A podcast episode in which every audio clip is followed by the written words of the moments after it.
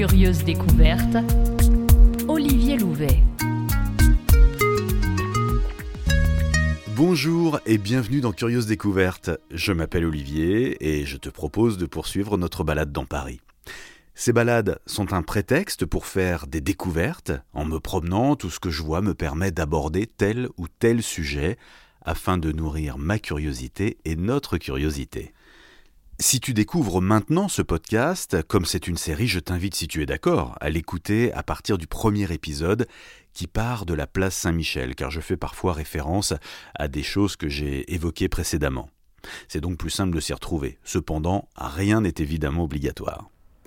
Allez, c'est parti, poursuivons notre périple. Je suis maintenant rue de l'Anneau. Cette rue a été percée en 1185 et le restaurant Le Coupe-Chou qui est tout de suite à l'angle hein, sur la droite quand j'arrive, vaut à lui seul le détour.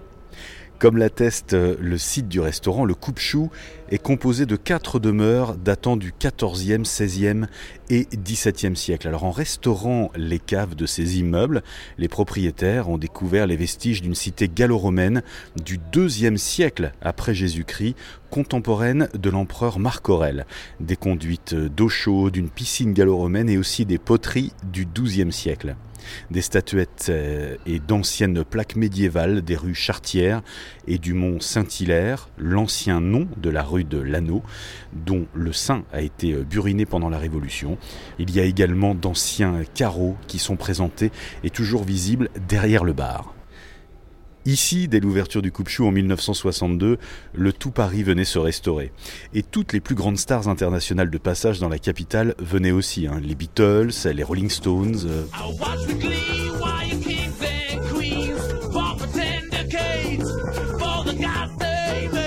Marlène Dietrich, Brigitte Bardot, Louis de Funès, enfin tout le monde est passé ici. Si bien qu'en 1973, Pierre Mondy, Michel Serrault et Jean Poiret, accompagnés du directeur du théâtre du Palais Royal, Jean-Michel Rousière, arrivent pour passer la soirée. C'étaient des habitués de la maison, hein. mais à cette période, ils étaient en pleine répétition d'une pièce qui allait devenir mythique, La cage aux folles. Mais cesse de pleurnicher pour un oui, pour un non, enfin Bah si, quand même, parce que là, j'ai cassé ma biscotte Eh ben oui Tu as cassé ta biscotte, tu as cassé ta biscotte, c'est malheureux, d'accord Mais dans une circonstance comme celle-là, tu dois réagir en homme c'est ce que j'essaie de t'expliquer. Oui. Tu dois te placer en face de l'événement et te dire très, très lucidement, très, Très franchement, bah, effectivement, il vient de m'arriver un coup dur, je viens de casser ma biscotte, mais je suis encore jeune, je vais remonter la pente. C'est donc dans une salle, la bibliothèque, au fond du restaurant, qu'il travaillait. Tout en mangeant, Serrault répétait ses répliques, si bien qu'en chuchotant, des clients demandèrent au patron du restaurant si le comédien n'avait pas euh, changé de bord. Les patrons répondirent non, non, il travaille. J'avance maintenant jusqu'au numéro 7, qui fait l'angle avec la rue d'Écosse. Des baies en fer forgé ornent les appuis de fenêtres au premier étage. Il rappelle le souvenir d'un ancien propriétaire de la maison, c'était un abbé qui s'appelait Jean Brunet, d'où le B. Je continue dans cette sympathique rue Lano qui mesure 70 mètres de long et qui comptait pas moins de 14 librairies hein, jusqu'en 1880. Et je vais maintenant tourner à droite dans la rue Valette. À l'angle de ces deux rues se trouvait jadis l'église Saint-Hilaire de Paris. C'est d'ailleurs la raison pour laquelle la rue Lano s'appelait autrefois rue Saint-Hilaire. Des vestiges de cette église restent visibles hein, dans la cour au 1 bis de la rue Lano. Il s'agit d'un pilier avec chapiteau et euh, d'un début d'arcade. La rue de la Valette dans laquelle je m'engage maintenant s'appelait autrefois la rue des Sept Voies, car euh, à une époque, ici même, au milieu des vignes, se croisaient sept chemins.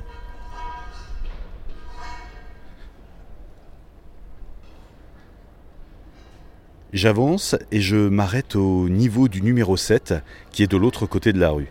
Ce bâtiment abritait l'imprimerie royale de musique, appelée aussi la Maison Léonard. C'est en effet Frédéric Léonard, imprimeur du roi Louis XIV, qui a fait construire cet immeuble en 1673. Auparavant existait ici une maison, une place et même un jeu de paume.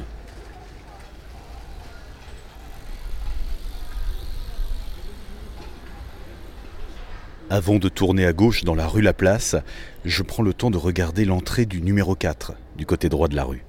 Cet immense bâtiment de briques qui abrite maintenant la bibliothèque Sainte-Barbe était auparavant le collège Sainte-Barbe. Il a été fondé en 1460, mais trois autres dates figurent au-dessus de la porte. 1798, 1841 et 1883. Il s'agit en fait des dates des grandes restaurations effectuées au fil de l'histoire du monument. De nombreuses personnalités ont étudié ici, parmi lesquelles Gustave Eiffel, Jean Jaurès, ou plus proche de nous, Pierre Belmar, journaliste animateur de télévision, ou le réalisateur Claude Lelouch. Même Franck Alamo a étudié euh, ici. Mais si, Franck Alamo, le chanteur de biche.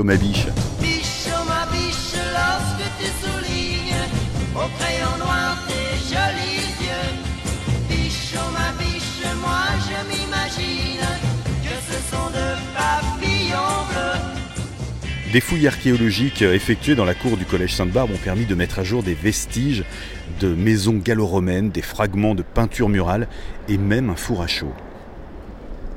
Bon, J'avance maintenant dans la rue Laplace, au numéro 12, qui porte une date, la date de 1684.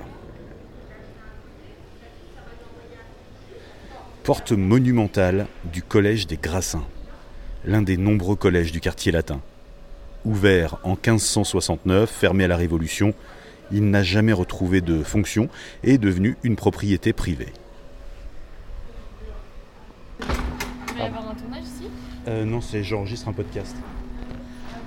Merci. Au numéro 8, euh, un piano-bar réputé le Piano Vache. Ce lieu a servi pour plusieurs tournages, dont le Péril jeune de Cédric Clapiche. On y retrouve Jackie Berroyer et Romain Duris, entre autres. Tiens, viens, ça fait plaisir de t'amener ici parce que. c'est- Salut, ça va? Euh, Si tu les revois, tu dis que je suis là. C'est pareil, un, jour, si vous me cherchez, c'est lui. Lui, sait où je suis. Ah, tu sais, là-bas, enfin là-bas à Katmandou, c'est un truc où il faut, il faut vraiment aller. Tu sais qu'il y a des mecs qui vivent 120 ans là-bas.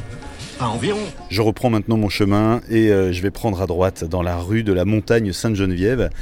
Je ne t'en ai pas encore parlé et on aura bien sûr euh, encore l'occasion de l'évoquer, mais je suis en train de gravir la montagne Sainte-Geneviève depuis pas mal de temps hein, et je vais bientôt arriver à son point culminant. J'avance jusqu'au numéro 47. Au-dessus de la porte, une plaque indique que le poète Raymond Dateil a vécu ici, mais j'avoue, et euh, c'est beaucoup moins littéraire, que pour moi cette adresse est mémorable, car c'est ici que vivait le personnage interprété par Bourville dans le film Le Cornio de Gérard Houry. C'est d'ailleurs ici qu'est tourné le tout premier plan du film. Tenez, Madame Chenu, donnez-moi un petit coup de main. Attendez, donnez-moi ça là. Attention au casse-croûte. Alors comme tous les étés, je vous fais suivre votre courrier à Carcassonne. Ah non, non, cette année pour les vacances, je fais toute l'Italie. Ah bon? J'espère qu'il sera meilleur qu'ici. Qu'elle était pourrie, dis donc. hein. Allez, Merci, Madame Chenu. bon voyage, monsieur Au Antoine. revoir, je vais revenir tout bronzé. Et ça, c'est juste avant la scène dont tout le monde se souvient et dont je te reparlerai un peu plus tard.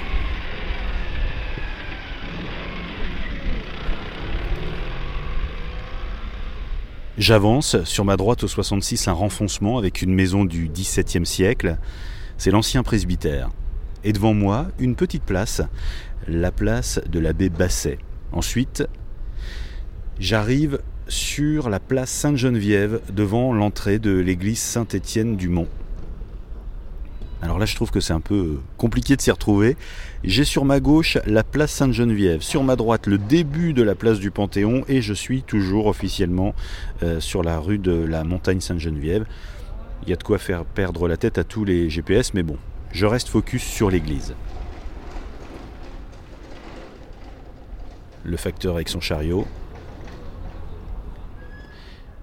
L'église Saint-Étienne-du-Mont. Alors quel mont? Eh bien le mont sur lequel je me situe, la montagne Sainte-Geneviève. À quelques pas d'ici se trouvait l'abbaye Sainte-Geneviève. Une chapelle de l'abbaye fut affectée à la paroisse pour que les habitants du quartier aient un lieu de culte. Et en 1222, la population s'étant beaucoup développée, la chapelle ne suffisant plus, il fallut construire une autre église. La population s'est densifiée très vite et en 1338, il a fallu l'agrandir. Au XVe siècle, une reconstruction fut même nécessaire. Ensuite, de nombreuses modifications et améliorations architecturales eurent lieu au fil des siècles. Sa façade a été euh, édifiée entre 1610 et 1622. Le fronton de cette façade accueille la résurrection du Christ d'Auguste Hyacinthe de Bay, Quant au tympan, juste au-dessus de la porte, le sculpteur Gabriel Jules Thomas y a représenté le martyr de Saint-Étienne qui a donné son nom à l'église. Ces deux œuvres datent du 19e siècle.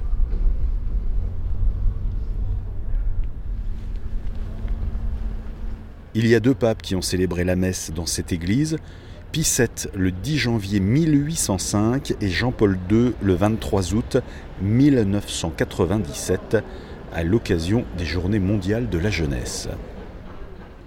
Dans l'église, la chasse de Sainte-Geneviève, cette sorte de tombeau qui accueille des reliques, a été installée là euh, alors que l'abbaye où elle se trouvait initialement allait être détruite. La chasse est vide hein, puisque les reliques ont été détruites pendant la Révolution. En 451, Geneviève, âgée de 28 ans, a convaincu les habitants de la cité de ne pas abandonner la ville aux Huns et à leur chef Attila. On lui prête ces célèbres paroles que les hommes fuient s'ils veulent, s'ils ne sont plus capables de se battre. Nous, les femmes, nous prierons Dieu tant et tant qu'il entendra nos supplications. Et Attila évita Lutèce. Enfin bref, hein, je résume, mais c'est comme ça que Sainte Geneviève est devenue la sainte patronne de Paris. Trop forte quand même.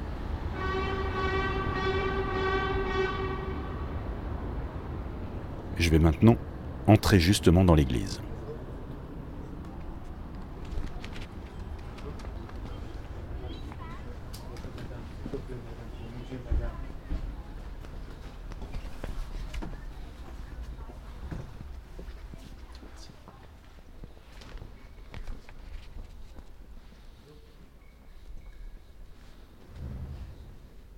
Alors là, je suis actuellement devant le jubé c'est une tribune de pierre qui sépare le cœur de la nef. Et c'est le seul jubé qui subsiste à Paris et l'un des plus remarquables en France. Il vaut vraiment le détour.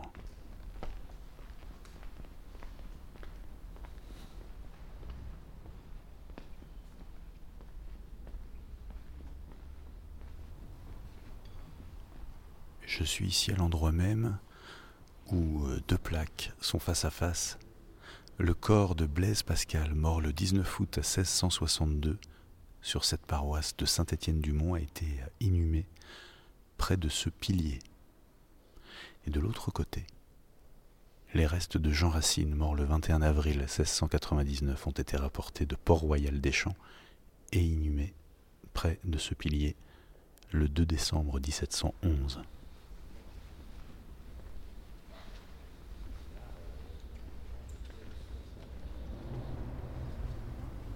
Et je me trouve là devant la chasse de Sainte-Geneviève. Bon, je ressors.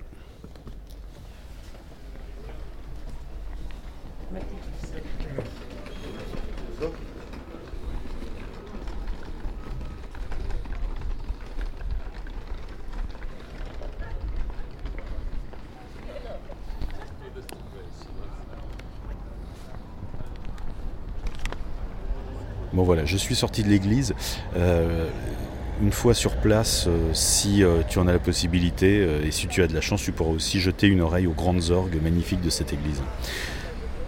Alors, je me retrouve maintenant à l'arrière du Panthéon, hein, qui est reconnaissable à son immense dôme, et je vais avancer pour le longer en le laissant sur ma gauche.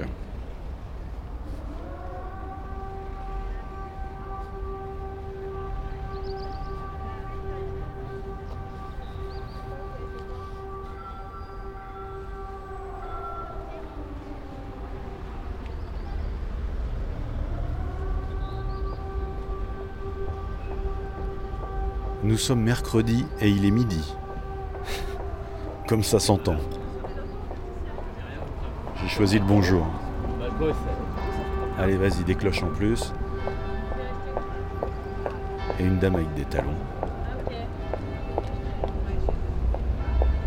C'est génial. Environnement sonore merveilleux. Le bus.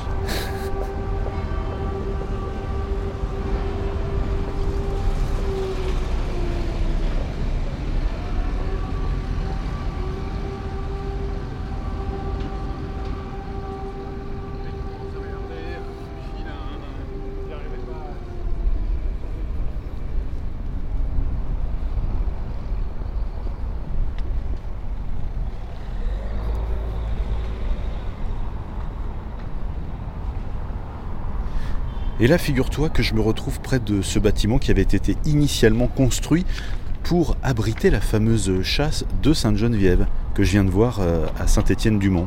Ce devait être l'église Sainte-Geneviève d'ailleurs, hein, le Panthéon. À la suite de la Révolution, le monument a eu pour vocation d'honorer les grands personnages ayant marqué l'histoire de France. Et en empruntant son nom à un célèbre monument romain, l'édifice a donc été baptisé Panthéon. Sur ma droite, la bibliothèque Sainte-Geneviève, réputée pour être la plus belle euh, bibliothèque de Paris.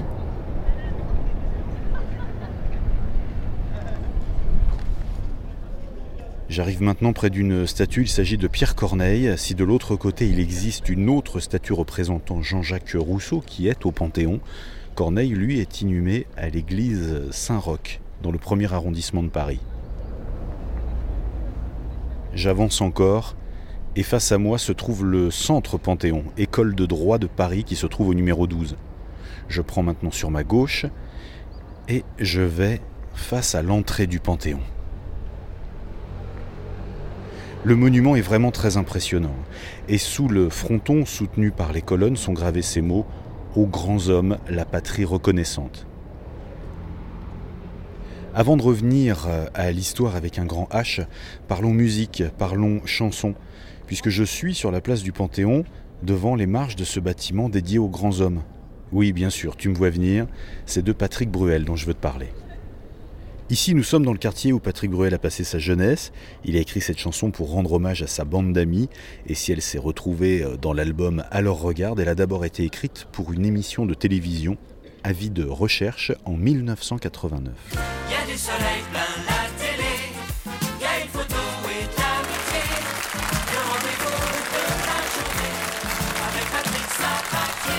Ah oui, c'était puissant les, génériques télé de l'époque. Alors le principe de l'émission était simple et génial à la fois. Une star était invitée, on ressortait une photo de classe et le but du jeu était de retrouver les camarades de classe de la photo et de les réunir pour un prime. Lorsque ce fut le tour de Patrick Bruel, il a voulu écrire une chanson à ses amis et c'est donc là qu'il a chanté pour la première fois Place des Grands Hommes dans cette émission culte qui était présentée par Patrick Sabatier.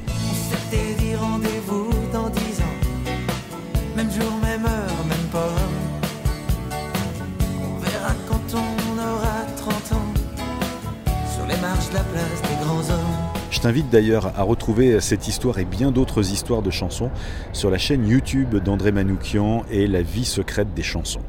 Je reviens maintenant aux grands hommes et aussi aux grandes femmes qui sont honorées ici. Oui, je dis honorées parce que toutes les personnes dont on parle ne sont pas forcément inhumées ici. Si je prends l'exemple de Geneviève de Gaulle-Antonios, euh, résistante française et militante des droits de l'homme, c'est un cercueil contenant de la terre du cimetière où elle est inhumée initialement qui est au Panthéon. Pourquoi? Simplement car sa famille n'a pas souhaité qu'elle soit séparée de son mari. En revanche, concernant Simone Veil, ça s'est passé différemment. Elle fut inhumée au Panthéon et Antoine Veil fut inhumé avec elle en tant qu'époux. Au moment où j'enregistre ce podcast, la dernière personnalité à avoir fait son entrée au Panthéon est Joséphine Baker. J'ai deux amours, mon pays et Paris. Toujours, mon cœur est ravi. La célèbre artiste et résistante a été la sixième femme et la première femme noire à entrer au Panthéon. Il y a tellement à dire sur le Panthéon que j'y consacrerai un hors-série spécial ultérieurement. Je vais juste dire un mot du fronton qui se trouve au-dessus de ma tête. Il s'agit d'un bas-relief sculpté par David d'Angers. Il date de 1837 et c'est une allégorie de la France. La patrie, au centre, distribue des couronnes de laurier aux hommes méritants. Sur le côté gauche, je vois quatre hommes debout qui s'apprêtent à recevoir ces lauriers. Ce sont Malzerbe, Mirabeau, Monge, Fénelon, assis tout près de Voltaire et, et Rousseau. Sur la droite, c'est le général Bonaparte qui lève le bras. Il est accompagné par des militaires qui représentent les différentes armes de l'armée française. J'espère que cette balade t'a plu. Si c'est le cas, n'hésite pas à t'abonner sur ta plateforme préférée et à t'inscrire à la newsletter. N'hésite pas non plus à me suivre sur mes différents comptes. En voici quelques-uns. Olivier Louvet sur Twitter et Instagram. Olivier Louvet On sur Facebook et Curieuse Découverte sur TikTok. Tu trouveras toutes ces infos ainsi que des photos et des liens pour aller plus loin sur curieusedécouverte.com. Merci à toi et à très vite.